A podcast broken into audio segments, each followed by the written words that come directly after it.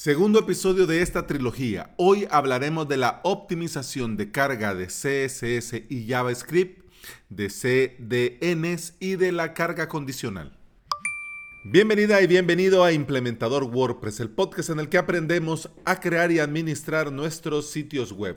Estás escuchando el episodio número 202 del día jueves 12 de septiembre del 2019 en avalos.sv hoy la cuarta clase del curso Crear tu podcast. En la clase de hoy te voy a enseñar cómo añadir nuevo episodio a tu podcast.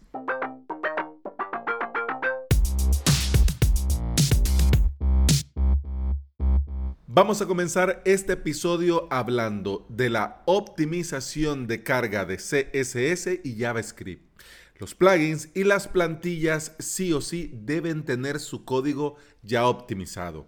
Se sugiere y se espera de parte de los desarrolladores que cumplan las buenas prácticas y nos entreguen un tema, un plugin con el código perfectamente optimizado. Pero al comenzar a usar tantos plugins, un plugin para esto, un plugin para aquello, un plugin para acá, un plugin para allá. Y estos plugins de diferentes desarrolladores se vuelve una necesidad hacer una optimización extra.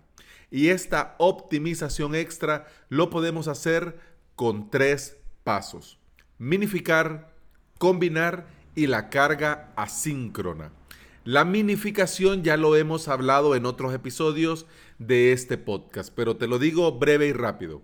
La minificación es hacer más pequeños los archivos, es decir, que pesen menos, que tengan un menor tamaño, eliminando comentarios, saltos de líneas que no son indispensables. Para que te hagas la idea, es como cuando estás viendo código CSS y ves una línea, hay un enter, luego ves un tabulador, hay un código, hay un enter y en la línea de abajo hay otro código y en la línea de abajo hay otro código y así va perfectamente hacia abajo. Bueno, cuando minificas se eliminan esas líneas en las que te van diciendo, eh, por ejemplo, eh, estilo de el banner. Y ahí está el código. Luego hay otras líneas que te dicen eh, estilo de la caja de comentarios. Y ahí va otra. Entonces, eso lo elimina. Y elimina estos saltos y lo une todo. Claro, si hay menos líneas, si hay menos código, este archivo pesa menos. ¿Ya? Segundo, combinar. Esto de combinar es unir varios archivos de un mismo tipo en uno solo. Esto, en honor a la verdad, aunque cumplo con mi deber de decírtelo, eh, está poco usado. Es poco usado por el tema de la compatibilidad. Porque si comenzás a combinar uno, dos o tres tipos, ya con el cuarto tipo de archivo ya puede ser que algo vaya mal o comiencen a generarse errores. Pero te lo menciono porque es bueno que lo sepas que existe. ¿Ok? Tercer y último sobre la optimización de carga de CSS y el JavaScript, la carga asíncrona. La carga asíncrona hace que tu web se cargue de manera secuencial y no todo de una sola vez, ¿ya? Eh, más o menos es como cuando entras a un sitio, das enter, está cargando, cargando, cargando y está todo en blanco y sigue cargando, cargando, cargando y de repente, ¡paz! Aquí está todo, ya, ¡pum! Toma. Claro, con la carga asíncrona, como se va, se va haciendo de manera secuencial, ajá, entonces se comienza cargando parte por parte, parte por parte y claro, el usuario el que visita tu web no va a tener esa sensación de espera. Eh, bueno, ¿y aquí qué pasa? Que no carga, qué barbaridad. Ajá, porque se va haciendo de manera secuencial. Obviamente, por decirlo así a lo bruto, el footer obviamente va a ser lo último que se va a cargar, para que te hagas una idea. ¿Ok?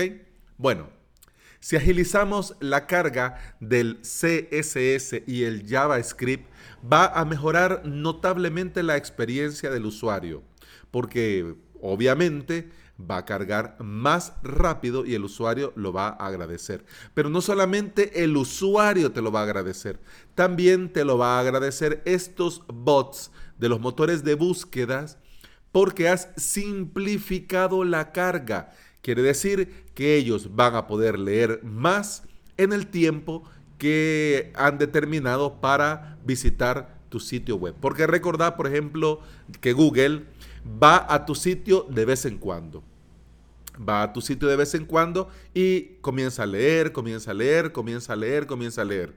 Si has simplificado la carga, obviamente va a leer mucho más. Bien, ok. ¿Con qué plugins podemos hacer esto? Los dos primeros gratuitos y el tercero ya te va a sonar conocido, es de pago. El primero para hacer esto ya lo hemos mencionado en este podcast, Autoptimize. Plugin gratuito y totalmente recomendado que está en el repositorio. El otro que te quiero recomendar es Async JavaScript. Igual gratuito y que lo puedes descargar en el repositorio. Y la tercera alternativa, WP Rocket. Plugin que es de pago, pero vale mucho la pena. Vale mucho la pena porque hace muchas cosas y todo lo que hace lo hace muy, muy bien. ¿Ok? Bueno, pasemos al, a la siguiente buena práctica que te quiero comentar en esta trilogía de WPO, Red de Distribución de Contenido, es decir, CDN. Se usa para servir preferiblemente contenido estático, es decir, video, imágenes, fotos, PDFs, archivos .zip, etc. En un punto de presencia, esto del CDN busca un punto de presencia más cercano a tu visitante.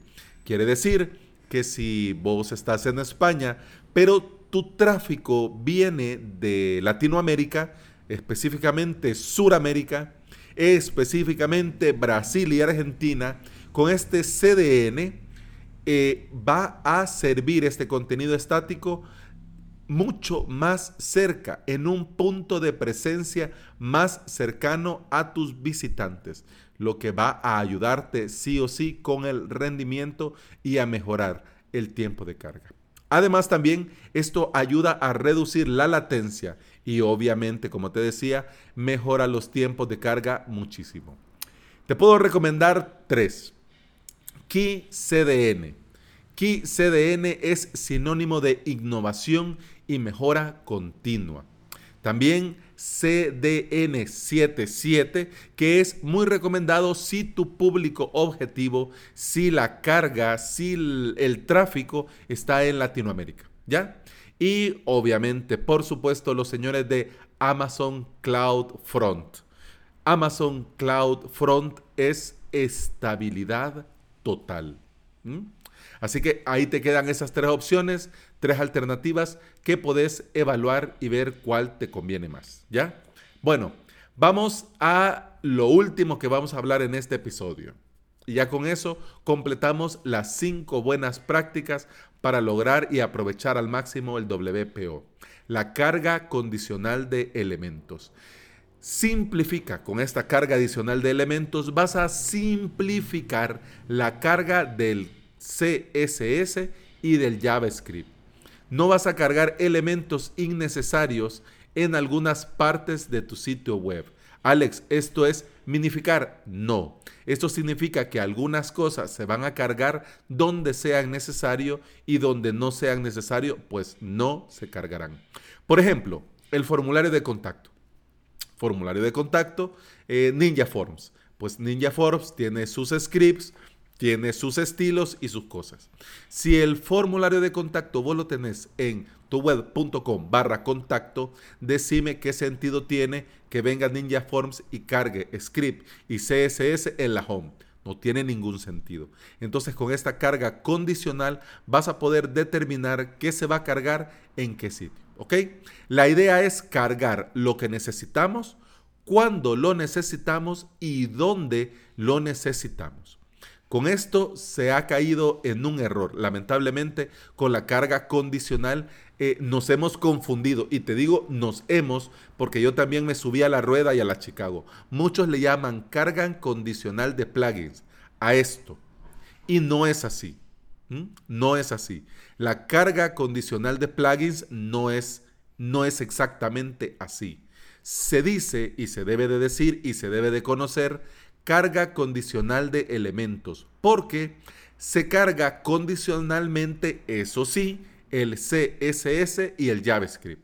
Eso sí se puede cargar condicionalmente, pero el PHP se sigue ejecutando exactamente igual, aunque tengas la carga condicional de elementos. Pero se le dice carga condicional de plugins porque es como más fácil de entender. Para que le digas, por ejemplo, a tu usuario, mira, eh, por ejemplo, los comentarios. Los comentarios, si usas el comentario del blog, pues perfecto. Si usas, perdón, los comentarios de WordPress, pues perfecto. Pero si estás usando, por ejemplo, los comentarios de Jetpack. Bueno, no querés que en la home Jetpack te esté cargando el script y el CSS de los comentarios. No, pues entonces como hace esta carga condicional, la gente se queda con el run run que estamos hablando de plugins, pero no estamos hablando de plugins. El PHP se sigue ejecutando exactamente igual. Lo único condicional es sí, el CSS y el JavaScript. Para esto podemos utilizar dos plugins, pero son de pago. Son de pago. Con este tema ya te vas dando cuenta que las mejores alternativas son de pago. Pero bueno, eso digamos que las conclusiones las hablamos mañana. Solo quiero eh, mencionarte estos dos plugins que te puede venir muy muy bien para este tema de la carga condicional de elementos. González Sí, así tal cual. No está en el repositorio, no tiene versión gratis, solo en el sitio web de su desarrollador. González. En eh, las notas de este episodio te dejo los enlaces. Vas, buscas eh, la escaleta carga condicional de elementos y al final ahí está el enlace. González, ¿ok? Y el otro que es mucho, mucho, mucho, mucho, es, es eh, el caballo ganador junto con WP Rocket. De hecho, cuando hablan de WPO, la combinación perfecta, eh, el pan y la mantequilla, es WP, WP Rocket y Perf Matters. Con este vas a lograr la carga condicional y es perfecto. Bueno, dos buenas prácticas de ayer y tres de hoy. En total, cinco buenas prácticas para lograr y aprovechar al máximo la WPO. Entrar en este hermoso mundo de optimizar nuestros sitios web. Nosotros sabemos de las ventajas, pero nos ponemos a medio hacerlo y el resultado son sitios eh, con errores, y que no logramos los resultados que nosotros queremos. Por eso, en el episodio de mañana quiero comentarte algunas cosas que tenés que considerar para poder cerrar esta trilogía con dignidad. Y de paso también cerramos la semana. Pero por hoy eso ha sido todo. Muchas gracias por estar ahí. Muchas gracias por escuchar. Continuamos mañana. Hasta entonces. Hasta mañana. Salud.